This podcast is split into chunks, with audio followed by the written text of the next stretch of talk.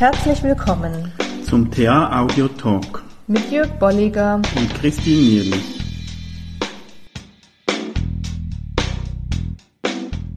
Hallo. Hallo. Wir beschäftigen uns heute mit passiven Verhalten. Mhm. Und vielleicht vorweg, es, es, geht darum, es sollte irgendetwas gelöst werden und es wird nicht gelöst. Genau. Und da gibt es verschiedene Möglichkeiten, wie man das tut. ja, genau. genau. Uns ist es wichtig, oder, ähm, da auch nochmal aufzuzeigen, woran man das erkennen kann. Vielleicht auch nochmal so zu gucken, was ist denn mein, mein ähm, beliebtestes Verhalten diesbezüglich. Mhm. Und wir haben heute mal zwei Beispiele. Also ich habe ein Beispiel, da ich viel auch Trainings mit Führungskräften mache, ähm, ist oft so das Thema Delegieren ein mhm. Hauptlehr- und Lernteil und ein Hauptfragenteil auch der Führungskräfte. Wie kriege ich denn das hin? Und da ist dieses Modell des passiven Verhaltens ein sehr interessantes Modell. Nämlich zum einen gibt es Möglichkeiten, dass jemand eben wirklich, wenn ich eine Aufgabe delegiere, sie mitnimmt, nichts nachfragt, aber auch nichts tut. Mhm. Also äh, es ist verbunden auch das passive Verhalten mit einer Abwertung. Ne? Also hier wird eher auch komplett abgewertet, dass es da eine, eine, Aufgabe gibt, dass es da eine Möglichkeit gibt, die zu lösen. Also das wird ähm, erstmal auf dem Schreibtisch oder irgendwo liegen gelassen und rutscht in der Prioritätenliste einfach weiter runter. Das wäre mal zu beobachten interessant als Führungskraft.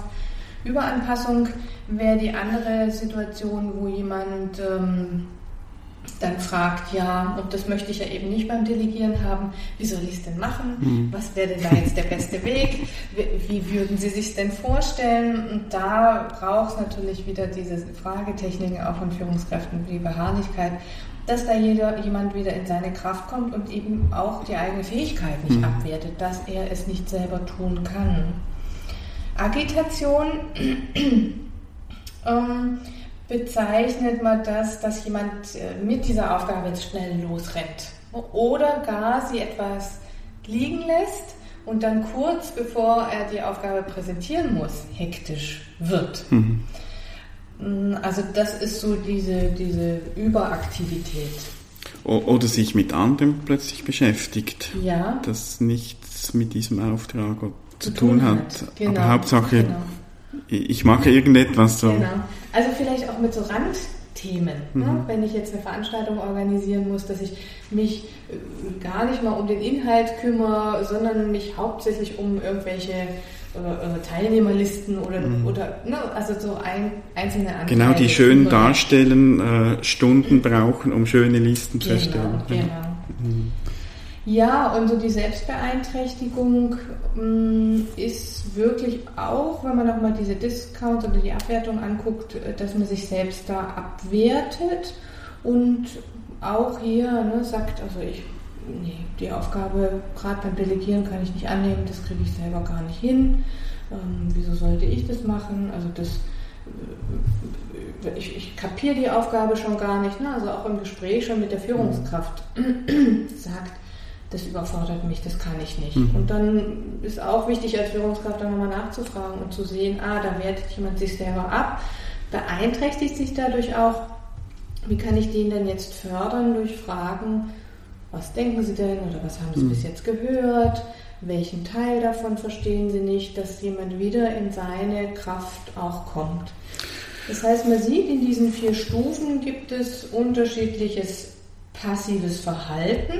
Das kann sich vom Nichtstun bis hin zu der Selbstbeeinträchtigung steigern, aber es kann aber auch ein Teil sein, wo ich hauptsächlich in Anführungszeichen zu Hause bin, was ich häufig zeige mhm. und wo es gut ist, darüber Bescheid zu wissen, gerade in der Rolle der Führungskraft und dann entsprechend auch zu wissen, was es da braucht. Mhm.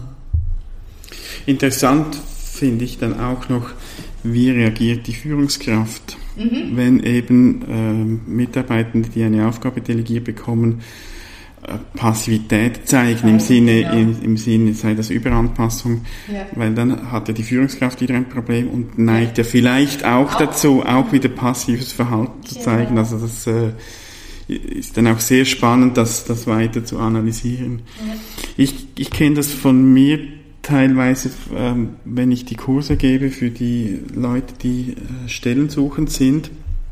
Da gebe ich oft eine Aufgabe, dass sie eine kurze Präsentation halten müssen. Das Ziel oder der Fokus ist nicht primär auf den Inhalt gerichtet der Präsentation, sondern dass sie mal vor Leute sprechen, vor Leuten stehen, weil äh, im ganzen Bewerbungsprozess mhm. sind sie im Mittelpunkt, gehört dazu. Mhm. Das heißt, das können sie gut üben. Und das sind meistens dann auch Menschen, die sind sich nicht so gewohnt, halt vor mhm. anderen zu stehen. Die tun sich sehr schwer äh, mit dieser Herausforderung. Ich mache das nicht gleich am Anfang, sondern die, die Basis, mhm. Vertrauensbasis, die ist natürlich da. Ähm, und da gibt es dann wirklich sehr unterschiedliche Möglichkeiten, mit dieser Schwierigkeit umzugehen.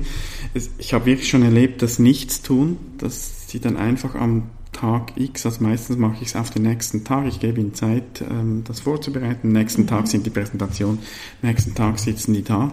Ich habe nichts gemacht. Mhm. Also wirklich nichts, nichts tun, dabei, einfach gar nichts vorbereitet. Nichts gemacht.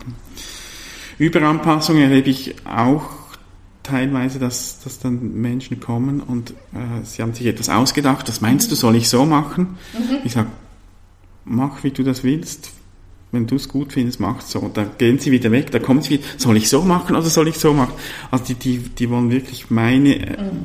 Mhm. Erwartungen erfüllen, die ich eigentlich nicht habe, sondern ja. sie denken, äh, der Kursleiter will das genau so und so oder ich muss diese Erwartungen erfüllen. Mhm. Ähm, und das sind ja dann, also die meisten oder außer nichts tun, sind, also wirkt es ja oftmals sehr aktiv. Genau, aber in Bezug auf die Lösung des Problems sind sie halt passiv oder auf das Ziel. Ja. Und die Agitation, das sind dann Leute, plötzlich schreiben die ganz viele Bewerbungen, mhm. was ja eigentlich nicht schlecht ist, mhm. aber es ist in der Zeit, wo sie diese Präsentation vorbereiten könnten. Mhm. Und sie haben sonst ja auch Zeit für diese Bewerbungen. Mhm. Und plötzlich, oh, ich muss ganz dringend noch diese und jene Bewerbung das machen. Mhm. mhm. Äh, das das wäre dann so die Agitation, also sehr aktiv, aber mhm. auch wieder nicht zielgerichtet.